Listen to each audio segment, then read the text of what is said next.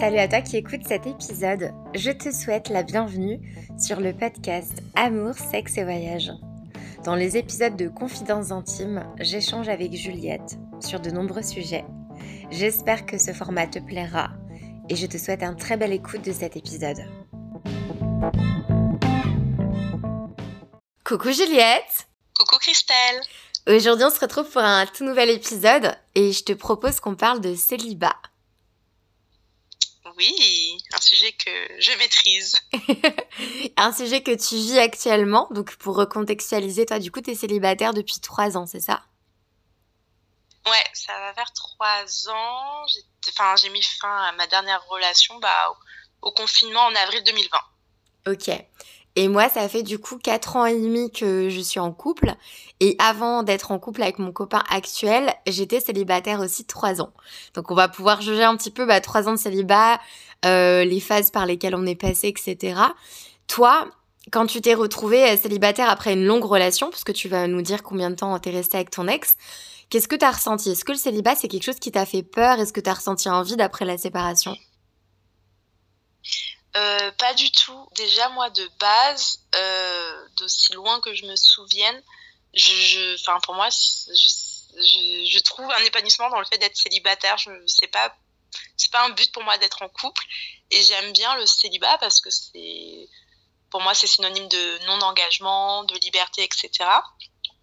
Alors, j'ai été en couple, on va dire, euh, j'ai enchaîné deux longues relations une de trois ans et juste après, avec un mois d'intervalle, une de quatre ans et demi. Donc c'était ma dernière relation qui a pris fin en avril 2020. Et du coup, donc ça fait à peu près oui sept ans de couple. Et à la fin de cette relation, j'étais euh, soulagée justement.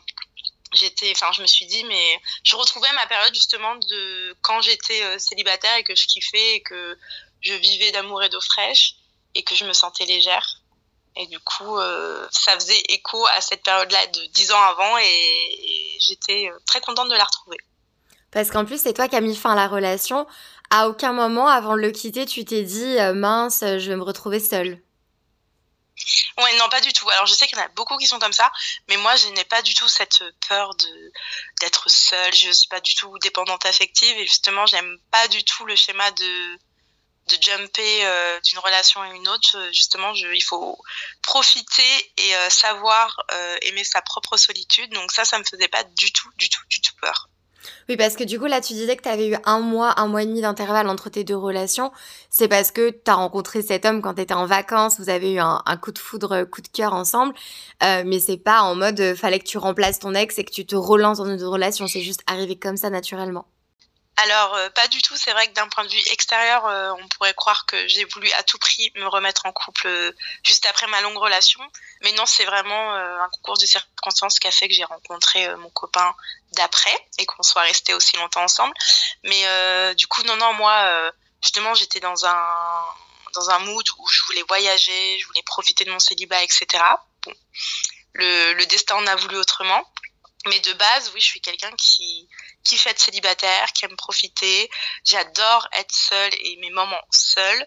J'aime bien voir mes amis aussi, mais je suis euh, très bien dans mon célibat et je ne cherche pas du tout à tout prix à me mettre en couple parce que j'estime qu'il faut d'abord s'apprécier soi-même et euh, sa propre solitude avant de pouvoir euh, penser être avec quelqu'un. Mmh. Bah alors, je pense qu'on a un peu la même vision du couple, dans le sens où c'est une relation parmi tant d'autres. Forcément, c'est une relation importante dans ta vie tu vas prioriser beaucoup de choses avec cette personne avec qui tu vas décider de partager ta vie, mais c'est pas euh, un but en soi. Ce qui fait que moi, pareil, n'ayant pas de dépendance affective, quand je suis seule, euh, seule euh, célibataire, je me sens pas seule justement. Je me sens entourée par mes amis, par mes proches, par ma famille, et du coup, je profite des moments avec ces personnes-là sans avoir un manque à combler. Et j'ai l'impression que dans beaucoup de discours, il y a des personnes qui cherchent à combler quelque chose.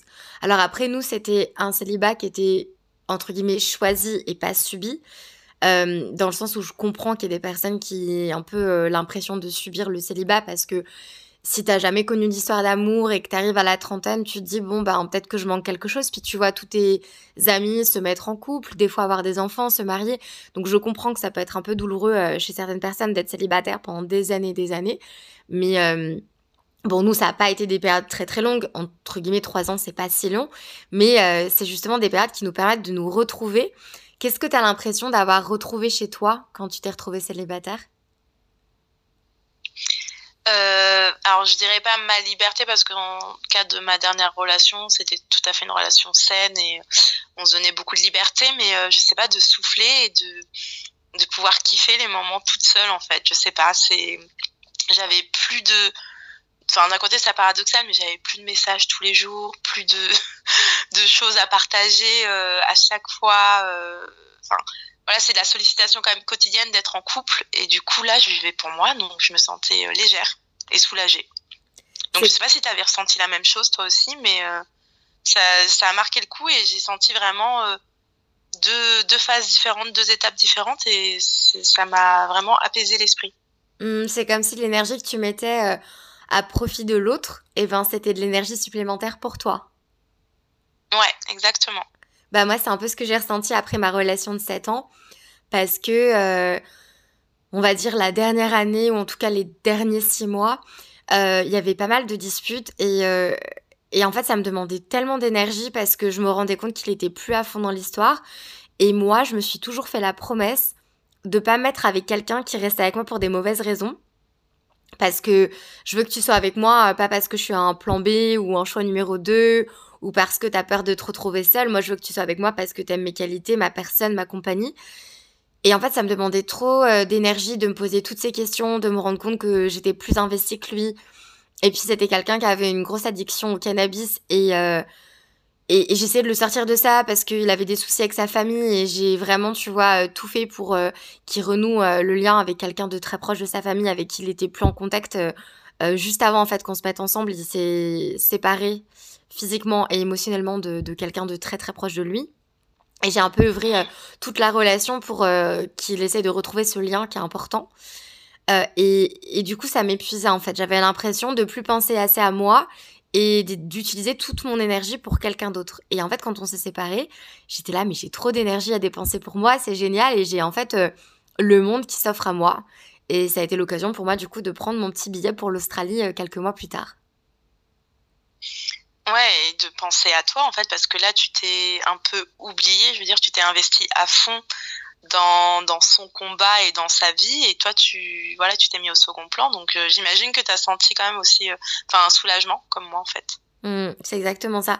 Parce qu'au final euh, on s'en rend pas forcément compte sur le moment des compromis qu'on peut faire. Parce que forcément un couple quand tu te mets en couple avec quelqu'un tu te tu te dis que oui c'est normal de faire des compromis il faut pas faire de sacrifices donc faut pas non plus changer totalement son mode de vie, etc. pour l'autre, mais c'est normal de faire des petits ajustements pour euh, que la relation fonctionne. Et au fur et à mesure, bah, des petits compromis peuvent devenir des gros compromis. On peut passer à côté de, de rêves qu'on a. Et moi, c'est un peu ce que j'avais mis sous le tapis, où j'avais vraiment cette envie de partir. Et, et de partir seule, ça m'a jamais fait peur. J'avais même l'envie de partir seule pour me challenger. Et, et là, en fait, ça m'a vraiment ouvert cette opportunité-là. Et, étant donné que j'étais hyper alignée avec euh, mes envies profondes à ce moment-là, donc je suis partie. Et, et on va dire, bah, les, les trois quarts ou les deux tiers, pour être vraiment précise, euh, de mes trois années de célibat, c'était à l'étranger. Et ça m'a permis vraiment de me découvrir déjà seule face à un, un environnement totalement différent du mien. Donc j'étais plus euh, en France entourée de mes proches et protégée. Et en plus de ça, voilà, j'ai fait plein de rencontres, euh, des plus ou moins légères, des plus ou moins engageantes, des plus ou moins impliquantes émotionnellement parlant. Et au fur et à mesure des rencontres, qu'elles soient émotionnelles ou sexuelles, ben, j'ai appris plein de choses sur moi. Donc ça m'a beaucoup apporté. Ouais, ça t'a fait sortir de ta zone de confort, justement, être euh, célibataire et, voyager. Et tu penses que tu aurais vécu pareil ton célibat si tu étais resté euh, dans ta ville avec la possibilité de le rencontrer, etc. Je pense que oui. De nouveau Ouais, je pense que oui parce que... Enfin, ce qui a été bien, c'est que je suis partie dix mois après en voyage parce que j'avais une fin de CDD que j'attendais de, de, terminer parce que je suis pas quelqu'un qui, qui renonce. Enfin, quand je m'engage, je m'engage. J'avais signé ce CDD donc euh, je voulais le terminer. Donc c'était ma deadline pour partir et j'avais totalement pensé mes plaies avant de partir. Le voyage m'a vraiment permis de clôturer totalement cette histoire, mais euh, mais oui, oui, je pense que je serais repartie aussi bien, même si j'étais restée en France. Après, bien sûr, peut-être que le fait d'être entourée de mes copines qui étaient en couple, qui avaient des projets de couple, ça aurait fait peut-être un effet miroir en me projetant, bah, si j'étais restée avec mon ex, où est-ce qu'on en serait? Euh, mais je pense que je l'aurais quand même bien vécu. Et moi, il y a un truc qui m'a toujours surpris parce que moi, je suis pas dans la comparaison. C'est euh, les personnes qui utilisent cette expression que je déteste. Euh, ouais, mon ex, il a refait sa vie avant moi. Alors, il y a deux choses qui me dérangent là-dedans. La première chose, c'est on, on refait pas sa vie parce que notre vie, elle est pas défaite parce qu'on n'est plus en couple. Première chose, enfin, je trouve que l'expression est très mal choisie. Et le second point, ça va être, euh, c'est pas une compétition en fait. C'est pas parce qu'il se remet en couple avant ou après toi que c'est un loser ou un winner. Il y a, y a pas de, de ça, tu vois. Euh, moi, j'ai appris sept mois après. Euh, donc j'étais toujours en France. J'apprends au détour d'une conversation avec une amie en commun qu'il est en couple et euh, qu'il est en couple euh, depuis littéralement euh, peut-être deux semaines après notre séparation. et là, en fait, ah. ça m'a brisé le cœur parce que bah pendant sept mois, j'avais fait le deuil de cette personne et je pensais savoir à quoi ressemblait sa vie. Donc je pensais qu'il était comme moi en plein deuil amoureux, qu'il se reconstruisait, qu'il essayait de se retrouver, etc. Et sept mois plus tard, j'apprends que ça fait littéralement sept mois qu'il est en couple, tu vois. Et je me souviens d'avoir appris la nouvelle de l'avoir appelé pour le confronter, alors pas pour lui en foutre plein la tronche. D'ailleurs, je pense que ça l'a surpris parce qu'à mon avis, quand il a reçu mon appel et que, enfin, je lui avais envoyé un message en lui disant, euh, euh, en fait, je lui avais envoyé un message euh, quelques, peut-être deux mois avant, parce que j'avais des questions sur notre histoire. Pour totalement fermer ce dernier chapitre, j'avais des questions que je me posais par rapport à son attachement envers moi, si c'était pas attaché à moi pour des mauvaises raisons, parce que justement, je suis arrivée dans sa vie juste après cette séparation brutale avec un membre de sa famille. Et donc bref, je lui posais plein de questions et il m'avait répondu, j'ai envie de prendre le temps de bien te répondre, euh, je te répondrai quand, quand je me serai posée et que j'aurais réfléchi à ces questions-là. Et deux mois plus tard, pas de réponse de sa part. J'apprends qu'il est en couple depuis sept mois. Du coup, je lui envoie un message en lui disant euh, Je comprends pourquoi tu ne m'as pas répondu. Euh, depuis. genre, depuis. je sais pas. Enfin, je sais plus ce que je lui ai mis. Genre, depuis sept mois, euh, j'en reviens pas. Enfin, genre, bref, je, je l'avais fait sous-entendre que j'avais entendu qu'il était en couple depuis 7 mois. Et en fait, euh, il n'a pas répondu, évidemment. Donc, j'ai essayé de l'appeler. Et là, il m'envoie un message. Il fait Je suis en voiture avec un copain. Euh, je peux te rappeler plus tard. Donc, je lui dis Très bien, rappelle-moi quand tu peux. Et quand il m'a rappelé, il était vraiment sur la défensive. Parce que je réponds, je dis Allô? Il me fait Ouais. Et en fait, je pense qu'il a vu au ton que j'employais que j'étais pas du tout énervée. Je pense qu'il s'attendait à ce que, après sept mois, finalement, je pète un plomb, je l'insulte ou quoi, parce que de ses précédentes relations, il avait eu vraiment des histoires qui s'étaient terminées euh, de façon très dramatique. Et, et nous, euh, notre histoire, elle s'était terminée en mode on pleurait euh, l'un dans les bras de l'autre, en mode bah, bah c'est terminé, on doit on doit avancer chacun de notre côté, on sera peut-être plus heureux l'un sans l'autre, etc. Et, et en fait, pendant cette conversation-là, j'avais besoin de lui dire que bah en fait, euh, j'avais rien à lui dire qu'il pouvait se mettre en couple euh, un jour, euh, un mois, dix ans après la fin de notre relation. Mais en fait, bah, c'est son manque d'honnêteté qui m'a fait cruellement du mal.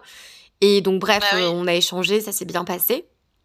Et il m'a dit oui, j'ai eu écho que t'allais partir en Australie, blablabla. Donc, on a échangé là-dessus aussi.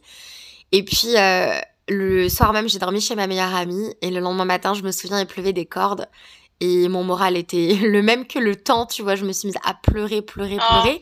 Parce que j'avais l'impression de devoir refaire les sept mois de deuil. Tu vois, les sept mois que j'avais imaginé, voilà, euh, chacun prend sa route, chacun se reconstruit solo. Et ben, je me suis dit, en fait, le mec, il avait un plan B, il avait cette fille qu'il avait rencontrée juste avant qu'on se quitte. Je savais très bien que c'était, c'était pas l'élément déclencheur, que s'il me quittait pour quelqu'un d'autre, c'est que ça n'allait plus, et qu'il y pensait déjà avant. Juste, il a trouvé la force de me quitter en me remplaçant. Euh, mais, mais j'ai dû refaire un peu le deuil, quoi. Et là, ça a été mon petit contre-coup. Mais voilà, j'aurais, je serais restée en France, etc. Peut-être que oui, j'aurais appréhendé de le croiser avec sa nouvelle copine et tout ça.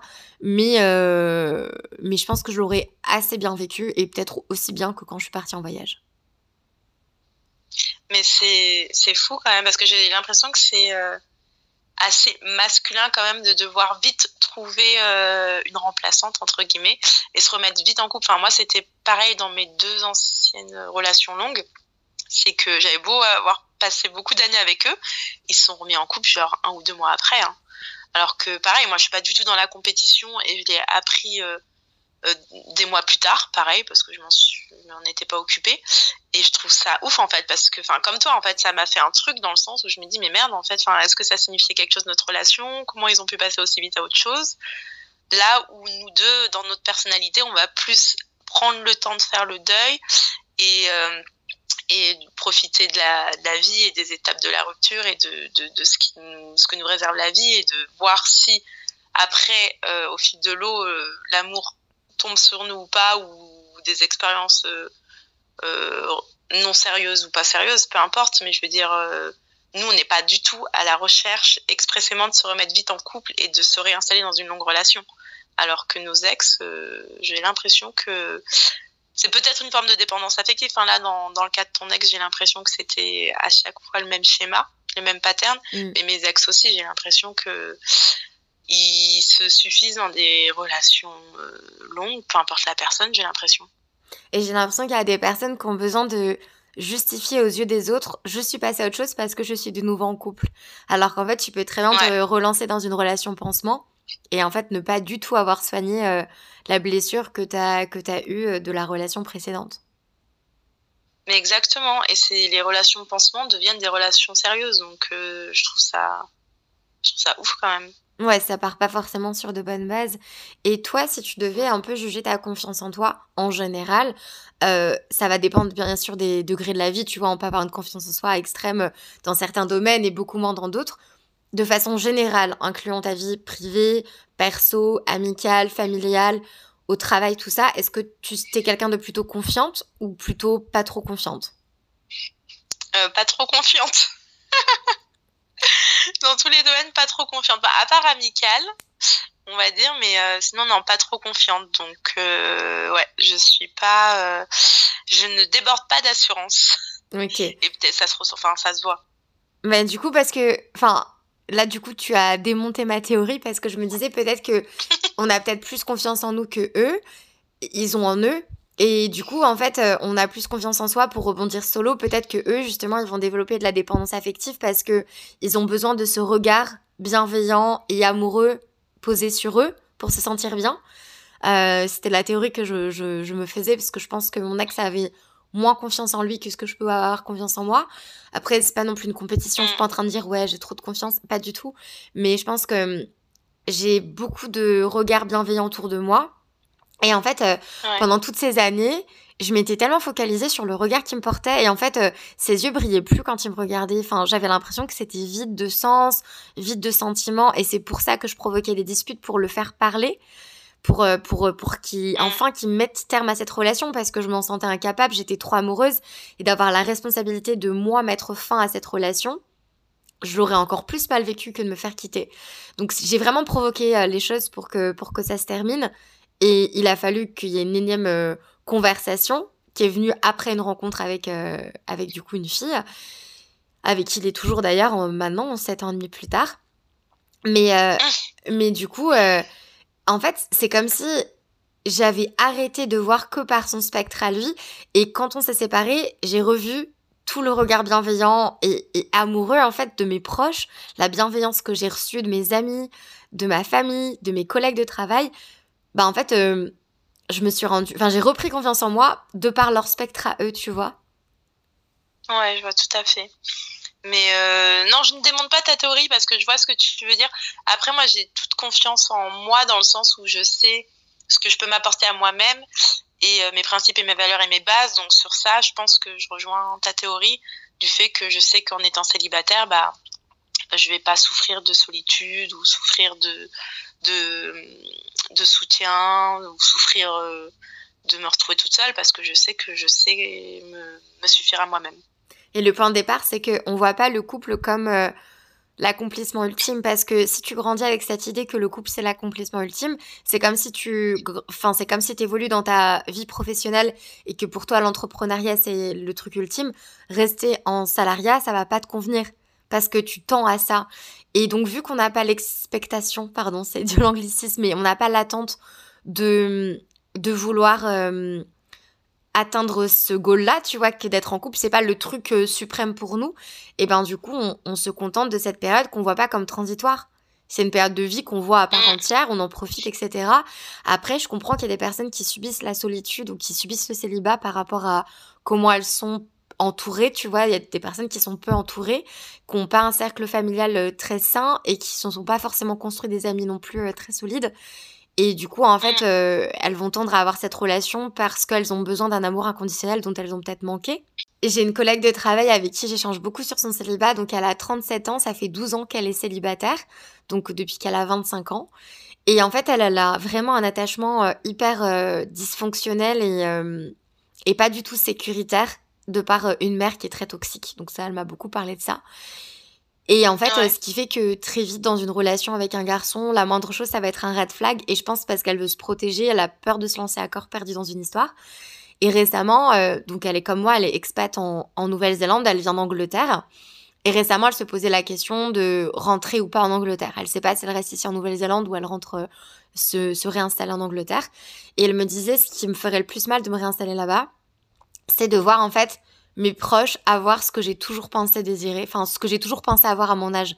À 37 ans, je me suis toujours imaginée avec un mec, euh, peut-être marié, des enfants, tout ça.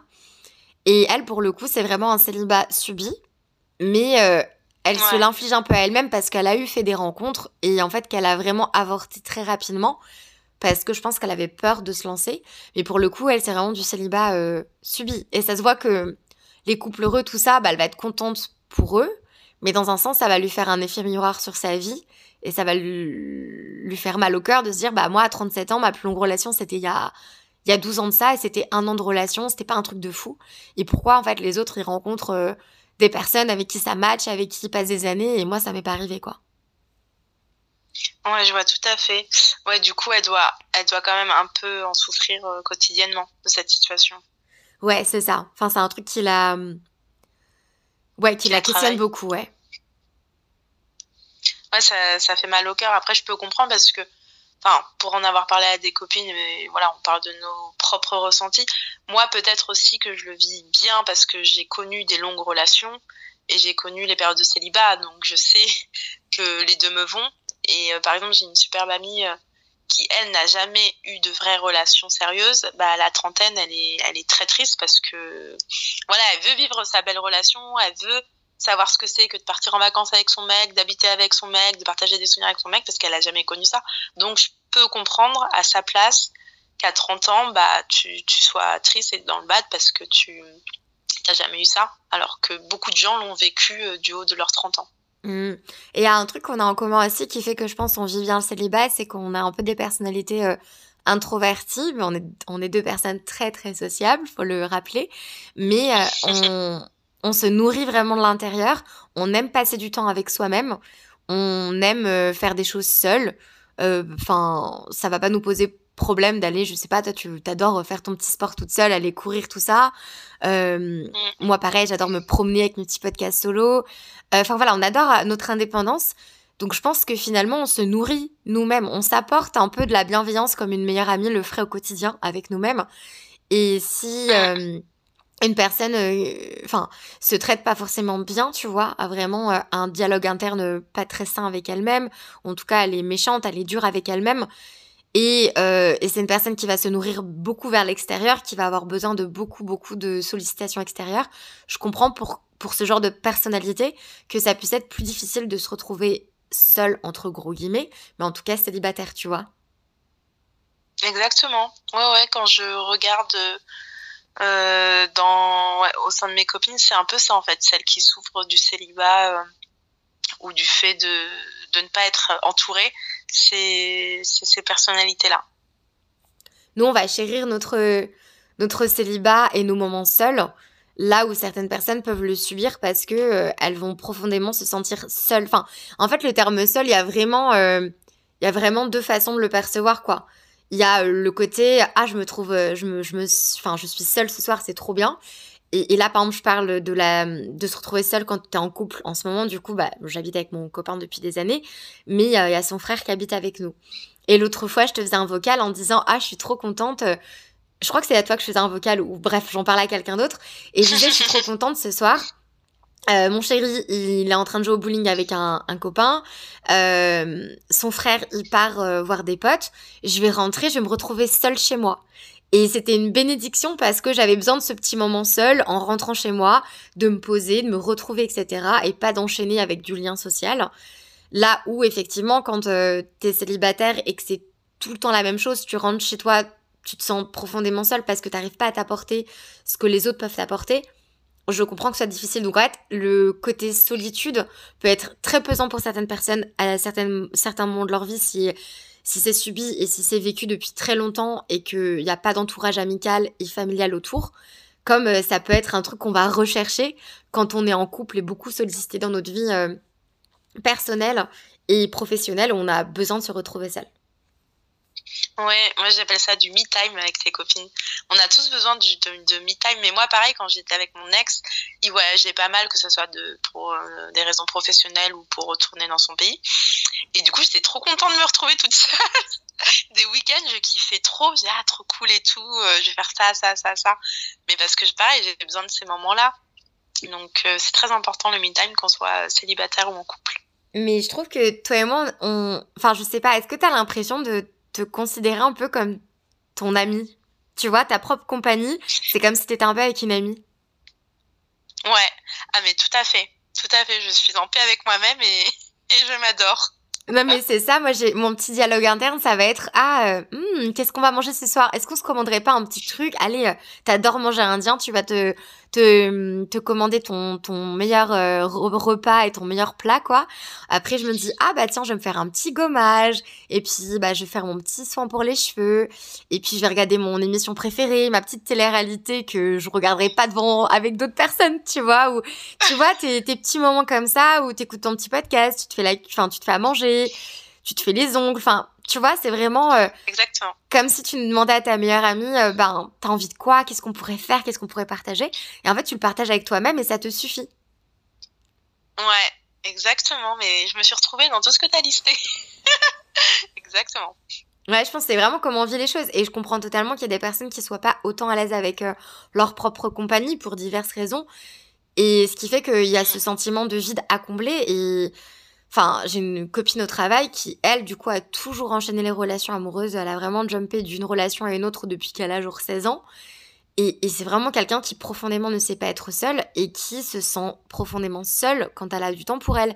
Et euh, enfin là, elle était, euh, elle était en décalé. Euh, enfin, elle avait un jour en commun avec son copain off et une autre journée où elle était avec lui.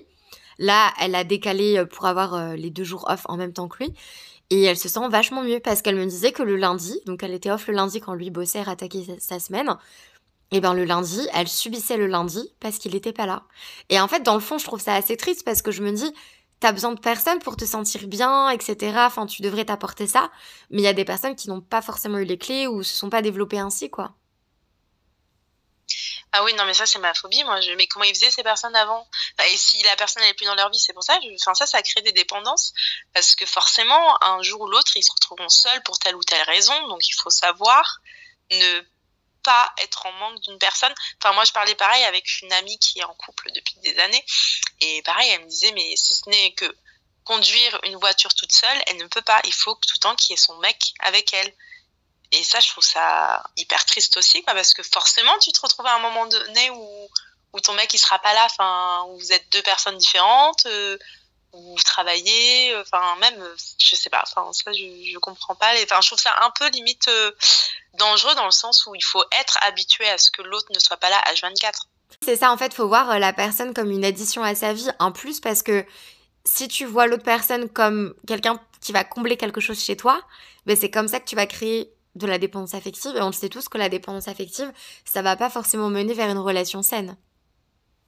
Ah, c'est sûr. C'est sûr. Et j'en parlais aussi à une autre amie euh, qui, enfin voilà, je lui parlais de mon célibat et que j'étais trop contente et que je vivais bien. Et, elle était un peu admirative dans le sens où elle, bah, elle avouait très clairement qu'elle pouvait pas rester toute seule. Il fallait absolument qu'elle trouve à chaque fois un mec. Parce que elle me l'expliquait et je trouvais ça très intéressant que elle, depuis toute petite, en fait, elle est, elle est la dernière d'une grande fratrie, elle a quatre grands frères. Elle a toujours eu beaucoup d'attention quand elle était petite euh, et d'amour par ses parents et ses frères. Et en grandissant, bah, il y a eu plus de pudeur entre entre les frères et les sœurs avec les parents et en fait elle a plus cette attention et elle l'a recherchée euh, dans ses relations avec les mecs et du coup elle a toujours besoin de cette attention constante donc le fait d'être toute seule bah elle peut pas et le problème de ça, c'est que tu vas te diriger vers des relations pas forcément saines parce que si tu sautes sur la première personne, tu vas être aveuglé par euh, ah cool cette personne me comble, enfin comble ce vide intérieur, sans euh, te questionner sur est-ce que c'est la bonne personne pour moi, est-ce qu'elle a euh, les outils à m'apporter, les qualités, tout ça, pour que la relation marche et pour qu'elle me rende heureuse. Ah oui, oui, bah oui, du coup, voilà, elle se mettait un peu, je vais pas dire avec le premier venu, mais voilà, elle se mettait facilement en couple avec euh, des mecs qu'elle connaissait pas forcément bien et du coup, c'était pas des relations très saines. Mais c'est vrai qu'il y a tellement de choses qui se passent dans l'enfance parce que l'attachement qu'on va avoir avec nos parents, ça va avoir euh, une influence sur les relations qu'on va mener. J'ai une, euh, une très bonne amie qui, du coup, euh, a un attachement très insécure avec, avec sa famille, qui a des gros soucis avec sa famille, tout ça, qui a jamais eu de lien très profond avec son père, qui a des liens un peu compliqués parfois avec sa maman. Et en fait, cette amie-là, elle s'est toujours protégée des autres. Elle a jamais voulu rentrer dans une intimité avec, avec les hommes. Avec ses amis, c'était compliqué. Je suis littéralement la seule personne avec qui elle a réussi à s'ouvrir et à être elle-même et à me confier vraiment euh, tout, tout, tout, tous ses tracas, tous ses soucis, tous ses problèmes, toutes ses blessures, etc. Et, et tu vois, ces dernières années, en fait, euh, sa stratégie d'évitement et de, enfin, de protection, ça a été de relationner que et exclusivement avec des mecs en couple. Et, et en fait, bah, c'est un pattern qui vient pas par hasard parce que très souvent elle me disait non mais euh, Christelle les mecs qui ont la trentaine en général ils sont casés. C'est un peu le fruit du hasard que je rencontre des mecs qui sont en couple. Et je lui disais non c'est juste que tu vois pas les hommes qui sont célibataires. Parce qu'en fait tu te protèges en te mettant dans des relations avec des hommes en couple parce que tu dis que ce sera pas trop engageant. Et là en fait ben avec un des mecs avec qui elle relationnait depuis des années euh, et ben la relation est devenue plus intense. Sauf que lui il a continué sa relation avec euh, sa copine et là, elle se retrouve dans une situation hyper délicate où euh, le mec et sa copine attendent un enfant et elle est toujours en relation avec lui en fait. Donc ça te tu vois enfin genre il y a plein de choses qui viennent de l'enfance où en fait le lien que tu vas créer avec ta famille, tes parents, tout ça va avoir une influence immense sur euh, les personnes que tu vas fréquenter, les personnes vers qui tu vas diriger, soit ça va être des personnes toxiques, soit ça va être des personnes en couple. Il y a toujours un un trait, tu vois, il y a un pattern qui va ressortir si ton attachement n'est pas sécuritaire, si tu n'as pas appris à te sentir bien avec toi-même, etc. Et ça peut avoir des conséquences euh, franchement désastreuses. Ah oui, oui, enfin, l'environnement familial dans lequel tu grandis impacte forcément euh, comment tu vas euh, penser les relations amoureuses ou amicales dans le futur, mais c'est fou, enfin je me rends compte pour beaucoup, beaucoup, beaucoup de proches. Il y a ça, il y a ce que tu dis par rapport à ça. Et il y a aussi, là, je pense, le côté résilience et le côté comment nous, on l'a perçu parce que, tu vois, typiquement, je sais pas, deux enfants de la même fratrie qui ont très peu d'écart. Donc, tu peux un peu, on va dire, euh, dire qu'ils ont grandi avec euh, les mêmes parents, la même éducation, le même lien avec leurs parents. Et ben, avec le même parent, euh, qui va avoir, je sais pas, un trait toxique ou quoi, il y en a qui vont être plus dans la résilience, qui vont réussir à faire un peu ce chemin intérieur. Euh, pour euh, ne pas que ça ait trop d'impact. Là où chez l'autre, ça va avoir un impact monstrueux. Donc euh, c'est vrai que il y a vraiment l'environnement dans lequel tu grandis et la façon dont toi t'as perçu les choses et comment t'as réussi à rejeter des choses en te disant ça m'appartient pas, c'est pas parce que ce lien-là il a été comme ça que je vais développer le même avec les autres. Donc ça dépend aussi d'un individu à l'autre quoi. C'est bon, c'est hyper psychologique et tout, on n'est pas psychologue mais mais voilà, si on veut faire un peu les films psychologues, c'est un peu ce qu'on pourrait dire là-dessus. Ouais, non, c'est exactement ça. Mais euh, et c'est vrai qu'aussi euh, j'ai l'impression que beaucoup de gens, enfin beaucoup de gens sont en couple, c'est un fait, mais beaucoup de gens vont souligner le célibat comme quelque chose de négatif ou te réduire justement au fait d'être en couple ou pas. C'est, enfin, quand quelqu'un va prendre des nouvelles, par exemple, ils vont dire bon alors t'es un mec, bon alors t'as une meuf, alors que c'est pas, enfin, c'est pas l'actualité première de la vie de quelqu'un, quoi. Donc euh, donc voilà, mais c'est surtout euh, au moment des, repas familiaux ou des retrouvailles entre amis que cette euh, question ressurgit. Mais je trouve ça un peu triste parce que, enfin, c'est pas mal d'être célibataire. Enfin, moi, je j'ai pas honte de le dire. Et, et après, on a l'impression qu'il faut absolument se justifier quand on dit euh, non, non, j'ai personne, mais, enfin, mais je rencontre quand même des gens. Hein. Est-ce que tu t'es senti des fois, genre, comment expliquer? Est-ce que parfois, t'as eu un peu la pression de ton entourage, ou, pas la pression, parce que bah, la pression, tu peux la, voir, mais elle te glisse sur la peau. Mais est-ce que parfois, euh, t'avais l'impression de, de te sentir un peu ouais, gênée d'être célibataire? Bah, surtout euh, au sein de ma famille, quand ça revient, euh, disons que ça fait longtemps, euh, t'as 30 ans, etc. Je suis gênée parce que je dis bah non non j'ai personne, mais parce que eux en fait quand je dis j'ai personne, c'est que j'ai vraiment personne dans leur tête, alors qu'en vrai je fréquente des gars, c'est juste que je suis, je me pose pas en mode sérieux, etc. Donc je sais pas, je sens un peu de la peine dans leurs yeux ou de la tristesse en disant putain la pauvre et tout elle galère, alors que non c'est un choix d'être célibataire et d'un point de vue euh, amical euh, mes potes enfin voilà après vu qu'on sait un peu la vie de chacun euh, cette question elle revient pas forcément et puis je rentre plus dans les détails et en plus on est un peu dans les mêmes dans la même situation j'ai pas mal de copines célibataires et donc entre nous enfin il n'y a pas de jugement il n'y a pas de enfin voilà on sait que c'est pas si facile de trouver quelqu'un et on veut pas se jeter sur le premier venu donc il y a beaucoup de bienveillance donc tu vas pas ressentir de la jalousie si une copine à toi euh, tombe follement amoureuse et tombe sur Monsieur Parfait. non, ouais, pas du tout, pas du tout. Je suis très heureuse pour mes copines et euh, je suis très protectrice, donc euh, je m'assure qu'il n'y ait pas de red flag. Mais non, non, justement, je, enfin, je ne peux que être contente si, si mes copines tombent sur l'homme de leur vie et qu'il est tout à fait sain et équilibré. Et bah là, tu viens de dire l'homme de leur vie. Est-ce que justement cette expression-là, euh, tu l'utiliserais pour toi? Parce qu'il y a des gens qui vont dire Ah, j'ai rencontré la personne de ma vie, euh, l'homme de ma vie, la femme de ma vie. Est-ce que toi, tu as un rapport avec cette phrase-là? Est-ce que c'est quelque chose que tu penses tu pourrais employer si demain tu rencontres un mec, tu commences à relationner avec? Est-ce que tu pourrais me dire dans tes petits vocaux euh, Christelle, je crois que c'est l'homme de ma vie Alors, en blaguant, oui, de façon réaliste. Non, en fait, moi, j'ai une vision de la vie de couple où je me dis que c'est beau l'amour, j'y crois, etc.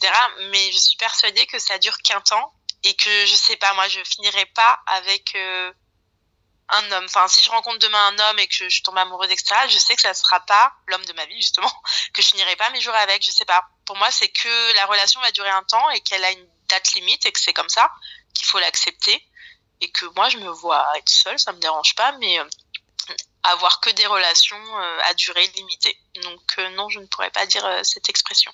Juliette et les CDD. Exactement, les CDD for life. Et j'ai plusieurs copines qui partagent ma vision et qui, qui sont assez d'accord. Et à contrario, il y en a qui, qui pensent que, que, que la vie est faite pour être à deux et que c'est triste de finir seul. Mais bon, après, c'est propre, propre à chacun. Mais paradoxalement, je, je crois quand même en l'âme sœur pour moi, sur Terre, il y a forcément quelqu'un qui nous est euh, destiné. Après, pas sûr qu'on le croise. Pas sûr que le ciel nous le mette sur la route. Ah, on est quand même des milliards, c'est compliqué. Exactement. Comment le trouver dans la foule? Telle est la question. Je voulais, euh, je voulais parler de, du statut, tu vois, quand tu passes du statut en couple à célibataire. Moi, il y a quelque chose qui m'a un peu marqué quand j'étais donc en couple pendant 7 ans. Forcément, ça fait partie de, de, de ta façon de te présenter au monde, tu vois. Parce que, comme tu le disais, euh, l'une des premières questions quand tu vas rencontrer quelqu'un, bah soit t'es célibataire, on va dire bah alors t'es un mec et tout.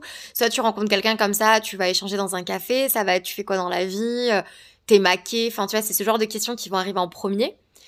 Et, et du coup, donc, forcément, ça faisait partie de, ma personne, tu vois. Ça faisait 7 euh, ans que je disais, bah, je suis en couple, ça fait tant de temps, blablabla. Et en fait, je sais pas comment dire, mais tout de suite, je me suis sentie fière de dire, je suis célibataire. Il n'y a pas eu de honte, il n'y a pas eu de gêne, il n'y a pas eu de, moment, ah bah, je suis célibataire, je me suis fait euh, quitter. Pas du tout. J'ai été hyper liée avec ça. Et justement, je sais pas comment dire, j'étais dans ce moment de ma vie où j'avais ce besoin de me retrouver, de reconnecter avec mon corps, mes émotions, mes envies. Et j'étais là, bah ouais, je suis la hot girl célibataire, tu vois.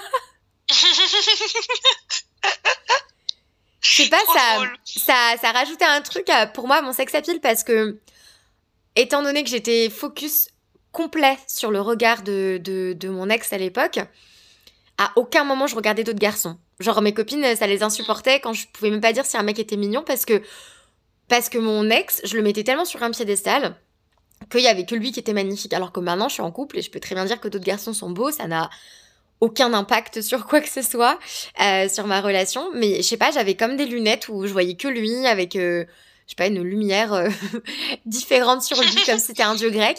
Et, euh, et en fait, euh, bah, quand j'ai enlevé ces lunettes-là, parce qu'on s'est séparés et tout ça, j'ai commencé à avoir l'intérêt, le regard, le désir dans le regard d'autres garçons. Donc déjà, ça m'a permis de regagner davantage confiance en moi, parce que bah, quand tu as l'impression d'avoir un regard vide face à toi et que d'un coup, tu as un regard brûlant de désir d'un mec que tu croises à une soirée et tout ça, bah ça fait plaisir, ça fait du bien à ton ego. Et, donc voilà, du coup, c'est ces relations, ces garçons que j'ai rencontrés sur, euh, sur ma route, qui m'ont fait reprendre confiance en moi et qui ont rallumé cette flamme de me dire que je suis une personne désirable. Et, voilà, de me dire, voilà, je suis cette nana euh, célibataire, euh, mais, mes gars, accroche-toi, c'est mort, tu vas pas, pas réussir à m'avoir. Enfin, genre, j'étais tellement alignée avec ça, j'avais tellement envie de profiter de cette période de ma vie que je voyais comme comme une période quoi. Je voyais pas ça comme une transition comme un moment qu'il fallait changer comme euh, je suis célibataire jusqu'au prochain. Non enfin peu importe si cette période allait durer toute la vie ou deux mois ou deux ans ou six ans peu importe je me sentais hyper liée avec ça quoi. Mais euh, j'ai ressenti la même chose pareil quand je suis passée de en couple à célibataire. Pareil, je regardais personne, euh, j'avais des lunettes qui m'aveuglaient, enfin j'étais focus sur mon ex. Et, euh, et, je pense quand même que les mecs, ils doivent sentir cette aura de, de nous qui sommes passés de, de, en couple à célibataire et qui dégageons bah, une certaine assurance, entre guillemets, mhm. et de hot girls. Je pense que ça se sent quand même. Mais ouais, c'est carrément ça. Tandis que si tu le subis et qu'au final, tu as l'impression d'avoir downgrade, enfin genre tu tu tu t'es sous-classé dans la société parce que tu n'es plus en couple, c'est très triste, il y en a qui le pensent comme ça.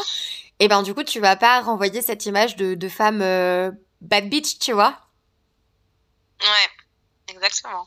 Donc euh, voilà. Et là récemment, euh, il y a le le titre de Miley Cyrus, Flowers, qui qui du coup, mm. enfin, elle parle là de de, de son... Enfin, en gros, elle fait plein d'allusions par rapport à sa relation avec son ex, etc. Enfin, je trouve que finalement... Bon, là, pour le coup, elle le fait euh, publiquement et elle le fait de façon très... Euh, comment dire euh, Enfin, précise. Enfin, c'est pas, c'est pas du tout... comment dire Je n'ai pas le mot. C'est visé. Voilà, c'est visé. C'est pas, c'est pas de façon sournoise et discrète, quoi. C'est vraiment très cash. Mais est-ce que tu as eu déjà l'impression de vouloir montrer à ton ex bah regarde, je vis ma meilleure vie, je suis célibataire, je m'éclate. Ouais, de ouf. pour mes deux ruptures, pour mes deux ruptures de, mes deux précédentes longues relations. Ah mais carrément. C'est comme si je voulais, euh, c'était une revanche en fait, en disant regardez ce que vous aurez plus.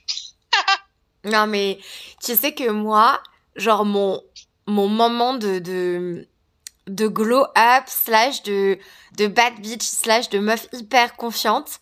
Ça a été euh, un an et demi après ma séparation avec mon ex. Non, même euh, presque deux ans après. Parce que donc euh, je rentrais d'Australie, j'avais passé un an en Australie, je rentre en France et il y avait un festival donc dans ma ville où j'avais l'habitude d'aller chaque année, je savais que j'allais le voir avec tous nos potes, etc. Et là en fait, je pense que à ce moment-là, je devais renvoyer un truc genre sans me jeter des fleurs ou quoi mais je pense que c'est tu vois comme tu le disais genre la confiance que tu ressens elle se elle se ressent à l'extérieur et tu tu glow up mais pas forcément physiquement mais genre euh, t'as ton assurance qui ressort. Et puisque moi sur la fin de la relation j'étais beaucoup plus éteinte etc là d'un coup c'est comme s'il avait vu une fleur fanée revivre tu vois. Genre c'était le printemps d'après et la fleur elle est toute euh, toute belle parce que j'avais passé un an en Australie que j'étais hyper fit, que j'étais hyper bronzée, que j'avais changé de style vestimentaire, etc. Et là, je débarque au festival et franchement, mon ex, la façon dont il m'a regardé, c'était hallucinant, quoi. Genre, ça m'a donné une assurance, mais folle, en fait, parce que dans son regard, j'étais là, le mec s'est dit, mais qu'est-ce que j'ai perdu? Enfin, parce que le truc, c'est qu'en fait, niveau caractère, il avait jamais rien à me reprocher. Genre, j'ai jamais eu des excès, j'ai jamais été la meuf hystérique, euh, j'étais toujours compréhensive, à l'écoute, communicante, etc. Et le seul truc qui pouvait peut-être euh, pêcher pour lui, c'était, bah, après 7 ans, peut-être le manque de désir, le fait que tu te laisses un peu aller, etc. Et, et là, il a vu cette meuf qui rentrait d'Australie, qui vivait sa best life, qui avait aucune attache, qui était célibataire. Euh, je pense qu'il s'est bien imaginé que j'avais dû m'éclater, machin. Et là, je me suis sentie, mais tellement euh, forte, mais c'était subtil dans le sens où je suis pas arrivée genre en mode ouais gars alors depuis qu'on est séparés je me suis tapé un tel et un tel. Enfin pas du tout tu vois c'était très subtil.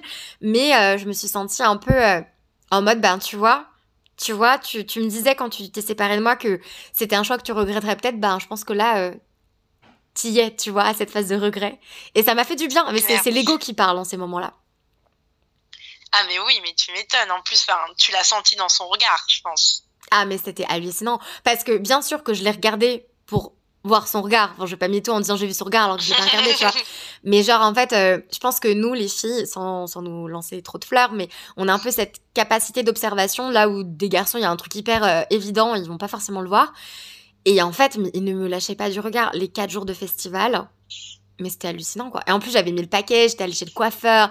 Euh, vraiment, j'étais, vraiment genre, je m'étais maquillée comme jamais, les boucles d'oreilles. J'avais vraiment misé sur tous les détails. Genre vraiment, tout avait changé chez moi. Et il était, mais il était abasourdi. Genre, il était, je pense qu'il était choqué, quoi. Et, euh, et, et, je le voyais tout le temps. Genre, il, il, il épiait un peu mes faits et gestes, il regardait où j'étais, etc. Et là, je me suis sentie, genre, euh, ouais, femme hyper forte et indépendante. Et dans ma tête, j'étais là, ben, tu vois, mec, tu t'es relancé à corps perdu directement dans une histoire, sans avoir pensé les plaies de la relation. Bah, moi, je me suis reconstruite à l'étranger, en rencontrant plein de personnes sur ma route et, et qui font la femme forte que je suis maintenant, quoi. Quel beau message. Non, mais c'est jouissif. Franchement, c'est jouissif d'avoir cette euh, petite revanche personnelle. Et moi, je kiffe voir, euh, bah là, Miley Cyrus et Shakira, qui du coup, bah, se sont séparés avec euh, des personnes à qui elles sont restées une décennie, etc. Euh, tu vois, reprendre le pouvoir, cette espèce de girl power, euh, de montrer que, ben ouais, sans toi, je suis très heureuse. Et bon, après, peut-être que c'est pas très subtil et peut-être que dans quelques années, elles le regretteront en se disant, bah peut-être que c'était un peu too much ou quoi. Mais en tout cas, elles l'ont fait et je trouve que ce côté assumer être une bad bitch, c'est trop bien parce qu'en plus, c'est des mecs qui se sont remis en couple dans la foulée, etc. Et elles, elles se reconstruisent solo et c'est des femmes fortes et ça prouve qu'on n'a pas forcément besoin d'un homme pour être heureuse et épanouie. Exactement, et c'est un bon mot de la fin. C'est la fin de l'épisode du jour. Merci beaucoup de l'avoir écouté jusqu'au bout. N'hésite pas à retrouver le podcast sur les réseaux sociaux, sur la page Instagram Amour, Sexe, Voyage, Podcast. À bientôt.